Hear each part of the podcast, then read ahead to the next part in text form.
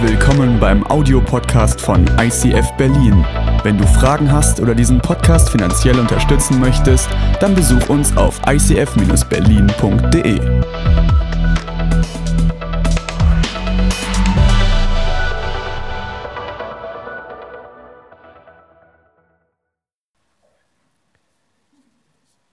Die Königin von Saba besucht Salomo. Die Königin von Saba hatte schon viel von Salomos Ruhm und seiner Liebe zum Herrn gehört. Deshalb beschloss sie, diesen König zu besuchen und sich mit schwierigen Rätseln selbst von seiner Weisheit zu überzeugen. Mit großem Gefolge reiste sie nach Jerusalem. Die Kamele ihrer Karawane waren schwer beladen mit wohlriechenden Ölen, mit Gold und mit kostbaren Edelsteinen. Als die Königin vor Salomo stand, stellte sie ihm die Rätsel, die sie sich ausgedacht hatte. Salomo konnte ihr alle Fragen beantworten und blieb ihr selbst bei den schwierigsten Rätseln die Antwort nicht schuldig.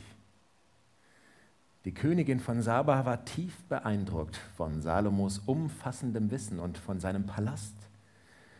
Sie sah, welche ausgefallenen Speisen und Getränke auf der königlichen Tafel standen und wie weise die Plätze der königlichen Beamten angeordnet waren. Sie staunte über die gute Bedienung bei Tisch und die kostbaren Gewänder der Diener. Und als sie miterlebte, wie Salomo im Tempel ein Brandopfer darbringen ließ, da verschlug es ihr vollends den Atem. Es ist tatsächlich alles wahr, was man in meinem Reich von deinen Taten und deiner Weisheit berichtet, sagte sie zu Salomo. Ich konnte es einfach nicht glauben. Darum bin ich hierher gekommen. Ich wollte mich mit eigenen Augen davon überzeugen. Und nun sehe ich, man hat mir nicht einmal die Hälfte gesagt. Dein Wissen und dein Reichtum übertreffen alles, was ich je über dich gehört habe. Wie gut haben es deine Beamten und wie glücklich sind deine Bediensteten zu schätzen, die ständig in deiner Nähe sind und deinen weisen Worten zuhören können. Ich preise den Herrn, deinen Gott, der dich erwählt und dir die Herrschaft über Israel gegeben hat, weil er sein Volk unendlich liebt hat er dich zum König gemacht. Du sollst dem Recht zum Sieg verhelfen und als ein gerechter König regieren. Dann schenkte sie Salomo über vier Tonnen Gold, eine Menge wohlriechender Öle und kostbarer Edelsteine. Nie wieder wurde je so viel duftendes Öl nach Israel gebracht wie durch die Königin von Saba. Die Handelsschiffe Hirams beförderten nicht nur Gold von Ophir nach Israel, sondern auch Edelholz und kostbare Edelsteine in Hülle und Fülle. So viel Edelholz wie damals wurde bis heute nicht mehr nach Israel geliefert. Der König ließ aus diesem Holz Geländer für den Tempel des Herrn und für seinen eigenen Palast anfertigen. Man baute daraus auch Zittern und Harfen für die Sänger. König Salomo erfüllte der Königin von Saba jede Bitte und beschenkte sie noch reich darüber hinaus. Danach reiste sie mit ihrem Gefolge in ihre Heimat zurück.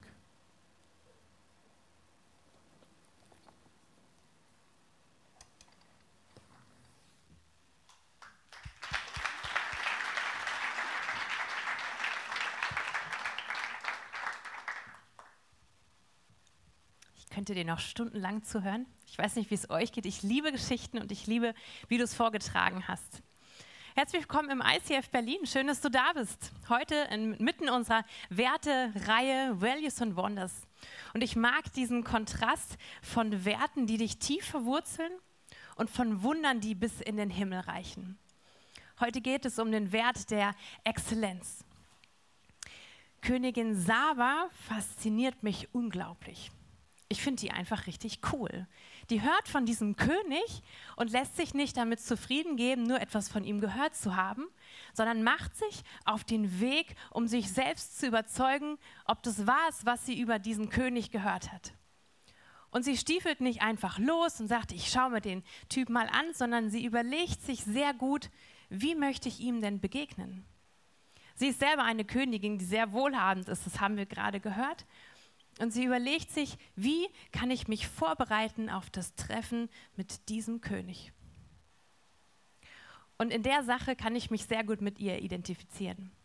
Ich bin auch jemand, ich bereite mich sehr gerne vor auf Dinge, die ich vorhabe, Termine, die ich habe, so wie ich mich auch heute für diese Predigt vorbereitet habe. Die Teams, die ihr hinter mir gesehen habt, bereiten sich vor. Wir sind eine Kirche, die es liebt, sich vorzureiten, weil wir große Erwartungen haben an das, was kommt. Genauso wie Königin Saba. Sie hatte so viel von diesem König gehört, dass sie wusste, ich kann nicht einfach dorthin gehen, ich bereite mich vor, weil ich Großes erwarte, wenn ich auf ihn treffe. Das Welcome-Team, was dich heute Morgen, heute Abend begrüßt hat, dürfte dich freundlich angelächelt haben aber vor allen Dingen hat es geputzt, bevor du kommst und es betet für jeden, der hier diesen Raum betritt. Das Team der Technik, was du meistens nicht siehst, weil sie hinten im Dunkeln sitzen, bereiten alles vor. Da wird gejubelt dort hinten. Hey, einen Applaus für dieses Mega-Technik-Team.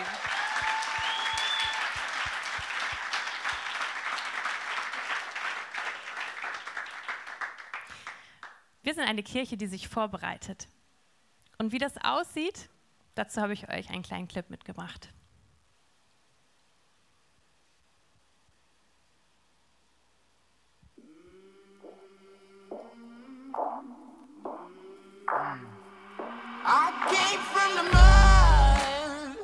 Als Kirche ist es unsere Kultur, exzellent zu sein. Wir geben unser Bestes für Gott, weil er nicht weniger verdient. Er ist es wert. Er hat alles für uns gegeben, deswegen geben wir auch alles für ihn. Alles in uns soll auf den Gott hinweisen, dem wir dienen.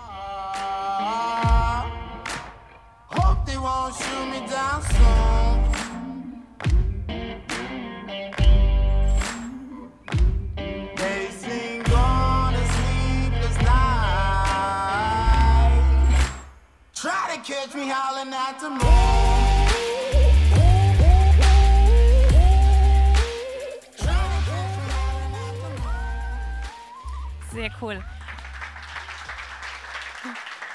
Ein kleiner, ein kleiner Einblick, dass wir nicht nur sonntags hier Celebration feiern, sondern in der Woche viel passiert, was auch zur Vorbereitung dient für Sonntags Celebration oder Events. Und es ist sehr cool, Teil eines solchen Teams zu sein. Aber wisst ihr, was ich noch besonderer finde? Dass wir einen Gott haben. Und ich weiß nicht, wie du heute hier sitzt. Vielleicht sitzt du heute das erste Mal hier und Gott ist für dich neu, dann lass dich einfach drauf ein. Und stell dir vor, wir, wir glauben an einen Gott, der ein Gott der Vorbereitung ist. Und weißt du, warum ich das glaube? Als Gott die Erde erschaffen hat, hat er begonnen, aus diesem wirren Tohu Wabohu eine göttliche Ordnung zu schaffen. Und erst als er damit fertig war, am fünften Tag, hat er den Menschen erschaffen. Als alles fertig war, als alles vorbereitet war für uns Menschen, für die, die, die Krone der Schöpfung. Wir können das nachlesen in 1. Mose 1, 27. So schuf Gott den Menschen als sein Abbild, ja, als Gottes Ebenbild und er schuf sie als Mann und Frau. Und es geht weiter in Vers 31. Und Gott sah alles an, was er gemacht hatte. Und siehe, es war sehr gut. Da ward aus Abend und Morgen der sechste Tag. Gott ist pure Exzellenz. Gott ist absolute, pure Exzellenz. Und wenn es wahr ist, was dort stimmt, und wir als Abbild von ihm geschaffen worden, dann steckt in dir das Gen der puren Exzellenz ganz genauso. Weißt du, das Ding ist doch ganz klar. Der Apfel fällt doch nicht weit vom Stamm. Wenn er der Vater ist, dann bin ich seine Tochter. Dann bist du seine Tochter. Dann bist du sein Sohn. Und dann steckt diese Exzellenz in uns drin. Er sagt, es war sehr gut.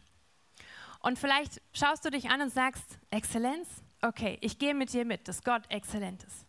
Aber ich bin es doch nicht. Weißt du, wie viele Fehler ich habe? Weißt du, wie viel Mist ich schon gemacht habe in meinem Leben? Oh doch, du bist exzellent.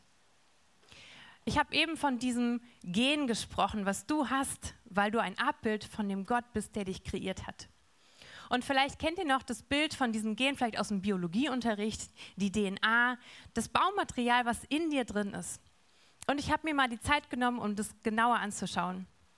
Und weißt du, dass die, dieser DNA-Plan, der deinen kompletten Bauplan deiner selbst ins feinste Detail beschreibt, aus 6,54 Milliarden genetischen Buchstaben äh, besteht.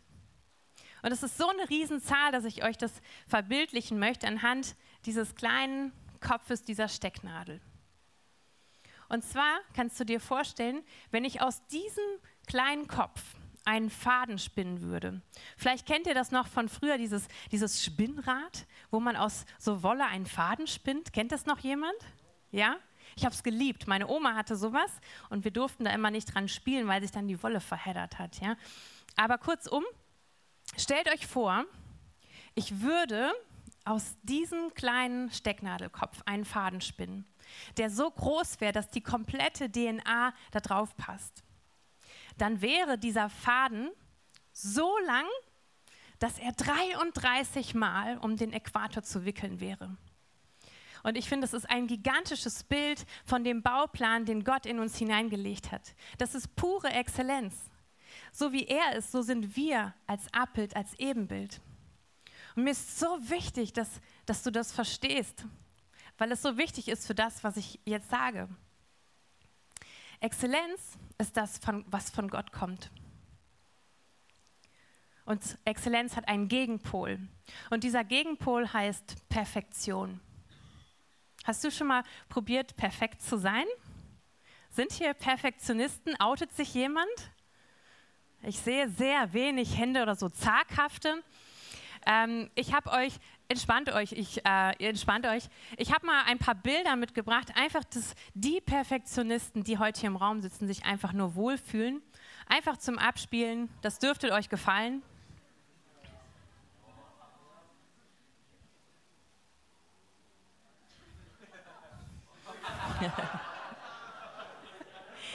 Hat sich jemand wiedergefunden in diesen Bildern?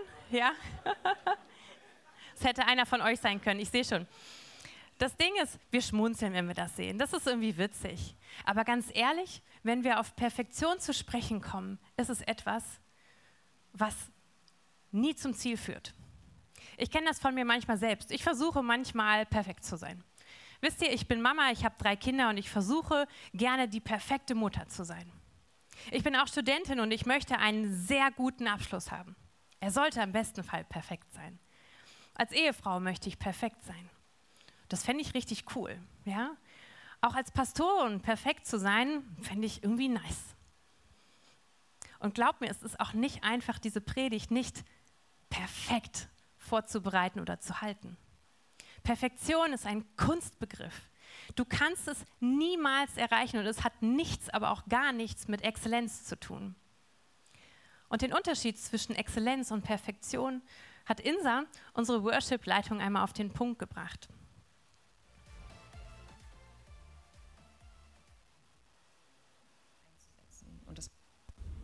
Exzellenz bedeutet für mich, seine Fähigkeiten mit bestem Wissen und Gewissen einzusetzen und das Beste herauszuholen. Das kann an jedem Tag ein bisschen anders aussehen, weil man sich natürlich manchmal besser fühlt und manchmal eben nicht so gut. Aber wer nach Perfektion strebt, der hat sich bereits ein bestimmtes Level im Kopf gesetzt, das er erreichen will. Wenn man das nicht schafft, ist man super enttäuscht von sich selbst. Wenn sich das immer und immer wiederholt, kann das sogar krankhaft werden. Exzellenz kennt dieses Level nicht. Man gibt einfach das Maximum, das man in dem Moment geben kann, arbeitet aber auch stetig daran, dieses Maximum zu erweitern und sich zu verbessern. Danke, Insa. Dem ist nichts hinzuzufügen, wie ich finde. Und ich weiß nicht, da ist, da ist jemand Insa-Fan, das wird sich freuen. Insa ist großartig. Hey, ich weiß nicht, wie bewusst du dir bist, dass wenn du hier auf dieser Erde lebst, einen Feind hast. Und dieser Feind hat ein Ziel. Er hat das Ziel, dir die Freude zu rauben an den Dingen, die du eigentlich gut kannst und gerne machst. Und das, das Ziel, dich immer davon abzuhalten, wofür du eigentlich bestimmt wurdest. Und dieser Feind hat diverse Namen. Einer dieser Namen ist der Verwirrer. Denn er ist wenig kreativ. Er überlegt sich nichts Neues.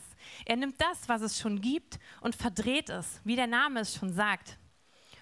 Und so nimmt er die Exzellenz, die Gott in dich hineingelegt hat, und verdreht es zur Perfektion. Es ist eine Pervertierung des exzellenten Gehen, was du in dir hast.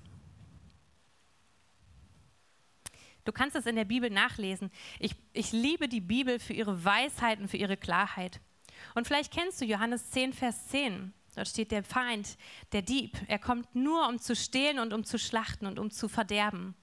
Ich bin gekommen, damit ist Jesus gemeint, damit sie Leben haben und es im Überfluss haben. Wie dankbar bin ich für Jesus. Aber weißt du was, wir können es zusammenfassen, den, Ver den Vergleich zwischen Exzellenz und Perfektion. Exzellenz ist etwas, oder ich starte mit Perfektion, ist etwas, was, was dich wirklich erschöpft, was dich krank macht und was dich ausbrennen lässt. Etwas, was du niemals erreichen wirst. Lass es bleiben, es macht dich kaputt. Exzellenz ist etwas, was göttlich ist, was dich staunen lässt, was dich inspiriert und was dich belebt. Und das ist der große Unterschied. Amen. Amen.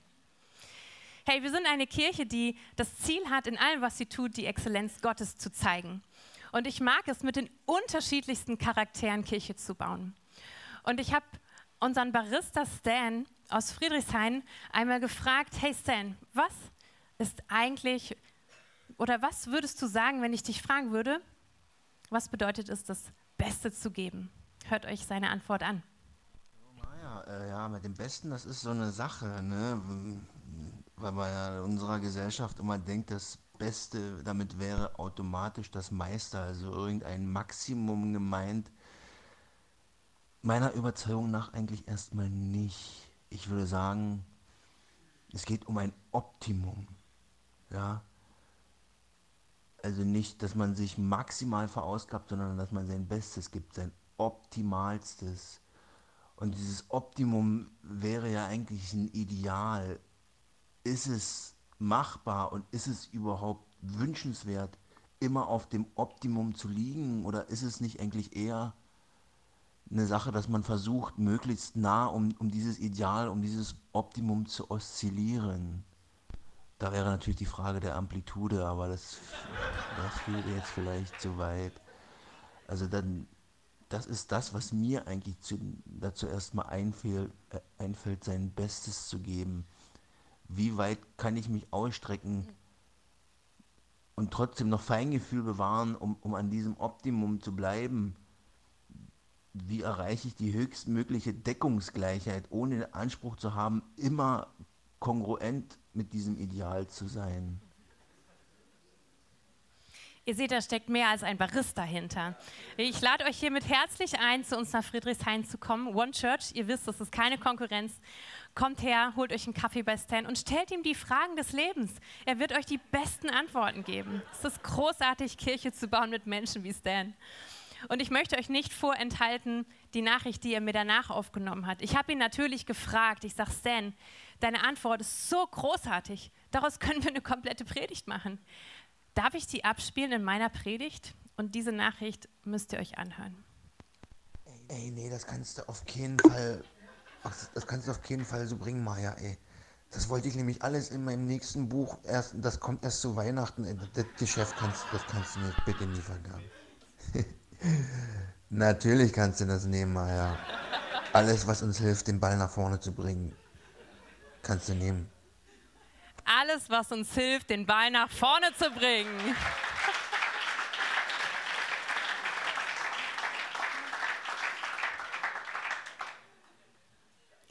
Ich bin froh, dass Kirche kein Gebäude ist, sondern dass Kirche heißt, mit Menschen zusammen etwas aufzubauen. Und ja, wenn Menschen ins Spiel kommen, hört Perfektionismus auf. Dann wird es einfach nicht perfekt sein. Aber Menschen, Kirche mit Menschen zu bauen, bedeutet mich, für mich genau das. Und ich weiß nicht, was es für dich heißt, das Beste zu geben. Und ich bin ganz ehrlich und ich sage dir, dass das beste Geben für mich lange Zeit mit sehr viel Druck verbunden war. Das Beste geben zu müssen oder den Erwartungen zu entsprechen, egal in welchem Bereich, aber auch im Bereich von Kirche. Aber weißt du was? Für mich kam noch mal ein Punkt ganz neu in mein Herz, nämlich zu verstehen, dass Gott das Beste gegeben hat, als er Jesus auf die Erde geschickt hat. Er war das Allerbeste und sein einziger Sohn, den er gegeben hat, der ans Kreuz gegangen ist für den ganzen Mist, den wir gemacht haben, der wieder auferstanden ist, damit Beziehung wieder, not, wieder möglich ist. Und dann ist es für mich keine Frage mehr, ob ich das Beste geben muss oder soll. Dann ist es für mich eine Frage der Beziehung. Und wenn ich an Beziehungen denke, dann muss ich so ein bisschen schmunzeln, weil ich denke an, an die Beziehung, an die Ehe zu meinem Mann. Und wenn ich daran denke, wie wir uns vor 15 Jahren kennengelernt haben und irgendwie so turteltaubenmäßig im Café saßen oder auch heute noch turteltaubenmäßig im Café sitzen, dann geht es, dann geht es nicht darum, ob ich das Beste geben muss oder sollte. Es ist für mich überhaupt keine Frage. Wenn Heiko ein Date plant, weiß ich, er hat den coolste, die coolste Location rausgesucht, weil wir zusammen eine Zeit haben. Und vielleicht ziehe ich nicht mein bestes Kleid an, aber mein coolstes Outfit für ihn. Und wenn ich doch Essen koche für meine Kinder oder eine Schule aussuche oder einen Input für mein Team vorbereite, dann muss ich doch nicht überlegen, muss ich wirklich das Beste geben? Oder reicht nicht vielleicht einfach, wenn es okay ist? Nein, weil ich sie liebe und auch weil ich Gott liebe und ich weiß nicht, welche Beziehung du zu Gott hast, zum Vater im Himmel oder welches Bild du hast. Aber wenn es für dich Druck ist, das Beste zu geben, ist es vielleicht gut, wenn du dir gleich einfach Zeit nimmst, darüber nachzudenken, welche Beziehung du hast oder welche Beziehung du wünschst. Denn die Seite von ihm ist immer klar. Seine Hand ist immer ausgestreckt zu dir. Und es gilt für uns alle gleich, auch wenn er dich einzigartig liebt. Und vielleicht klingt es jetzt total komisch, wenn ich das sage. Aber weißt du was? Das Beste zu geben, ist super einfach. Weißt du warum? Du musst nur das machen, was du sowieso gut kannst. Oder das, was du total gerne machst. Und vielleicht ist es so etwas wie in die Core Group gehen, weil du gerne singst. Oder was auch immer du gerne machst. Jeder von euch, wie ihr hier sitzt, hat eine Gabe bekommen, ein Geschenk von Gott, einfach so, weil er dich liebt. Und es gibt definitiv mindestens eine Sache, die du richtig gut kannst oder die du gerne machst. Und wenn du das lebst und mit Freude lebst, dann ist Gott derjenige, der den letzten Funken drauf gibt, damit es exzellent wird. Wisst ihr, ich habe ein Bild von Kirche. Kirche ist Familie. Und ich habe ein Bild von einem Tisch, wie wir alle zusammensitzen und wenn jeder das, was er hat, an diesen Tisch bringt, dann wird es einfach ein richtig großartiges Festmahl. Es geht nicht nur darum, satt zu werden. Es geht darum, zu zelebrieren, gemeinsam unterwegs zu sein, gemeinsam ein Ziel zu haben und einen Gott zu lieben. Das ist mein Bild von Kirche. Und wenn du dieses Bild siehst, ist ein Bild aus unserer Team Night. So wie wir oft Team Nights feiern in allen Locations. Weil es nicht darum geht, hier eine Leistung zu bringen am Sonntag sondern zusammen unterwegs zu sein, das Herz zu teilen. Und ich liebe dieses Bild so, weil es genau das spiegelt. Ich würde gerne einmal noch auf König Salomo zurückkommen. Ja, dieser Typ fasziniert mich. Und es ist gut, Vorbilder zu haben. Er war top in Leiterschaft, er war erfolgreich, er hatte viel Geld und er hatte vor allen Dingen viel Weisheit. Und er ist für mich eine der Personen, die du siehst, wie sie in ihrer Exzellenz stehen oder in der angestrebten Exzellenz. Und wir sagen, wow, toller, tolle Persönlichkeit. Und wisst ihr, was wir oft bei diesen Personen nicht sehen? Diesen langen Weg dorthin. Und auch da bin ich wieder sehr dankbar für die Bibel, denn die Geschichte von König Salomo steht geschrieben in Könige. Ihr könnt es lesen, es ist eine großartige Geschichte. Und ganz zu Beginn seiner Amtszeit hatte König Salomo einen Traum. Und in diesem Traum ist ihm Gott erschienen. Und er hat ihn etwas gefragt. Er hat gefragt, er, er sagte König, also König Salomo, ich, ich erfülle dir einen Wunsch. Sag mir, was du willst und ich erfülle dir das. Wie großartig ist das? Und er hat gesagt, ich habe nur einen einzigen Wunsch und das ist Weisheit. Weisheit, das, was jetzt vor mir steht, den Amtsantritt meines, meiner Königschaft richtig gut zu machen. Ich wünsche mir Weisheit.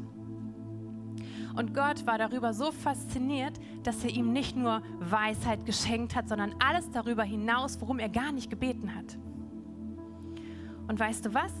Dieser Gott, er war damals und er ist heute und er ist in Ewigkeit. Und ich würde euch bitten, einmal mit mir aufzustehen und ich möchte beten.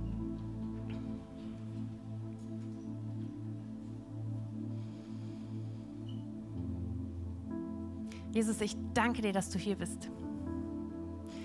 Ich danke dir, dass du jeden von uns kennst, wie er hier steht oder sitzt, wie er zuhört und dass du, Gott, dieses krasse, exzellente Gen in jeden von uns hineingelegt hast. Du bist ein Gott, der Beziehung will. Du hast das nicht für dich behalten.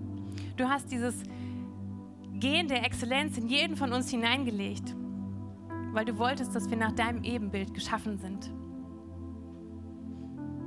Gib uns die Weisheit zu unterscheiden, wo wir in Exzellenz oder in Perfektion leben. Mach uns frei von irgendeinem Druck, etwas tun zu müssen, perfekt sein zu müssen in dieser Welt, die nach Perfektionismus strebt, zu verstehen, was es heißt, in dir Exzellenz zu sein. Unsere Identität darin zu haben, Kind von dir zu sein und nicht etwas sein zu müssen. Ich danke dir für dieses großartige Privileg, dass du jedem von uns eine Gabe gegeben hast. Eine großartige Gabe, die nur, die nur du so ausfüllen kannst. Und vielleicht nimmst du dir Zeit zu fragen, was ist meine Gabe? Oder was soll ich wieder neu anfangen? Was hast du aufgegeben, weil du dachtest, du kannst es nicht gut genug? Was hast du nie angefangen, weil du dachtest, das werde ich niemals schaffen? Frag Gott. Frag den Heiligen Geist. Das ist dein Berater, den Jesus dir gegeben hat, als er gegangen ist. Und er beantwortet dir jede Frage. Ich weiß nicht, welche Frage du gerade in deinem Kopf hast, aber ich ermutige dich, dass du diese Frage jetzt stellst und die Zeit des Worships nutzt, um eine Antwort zu bekommen. Gott wird antworten. Amen.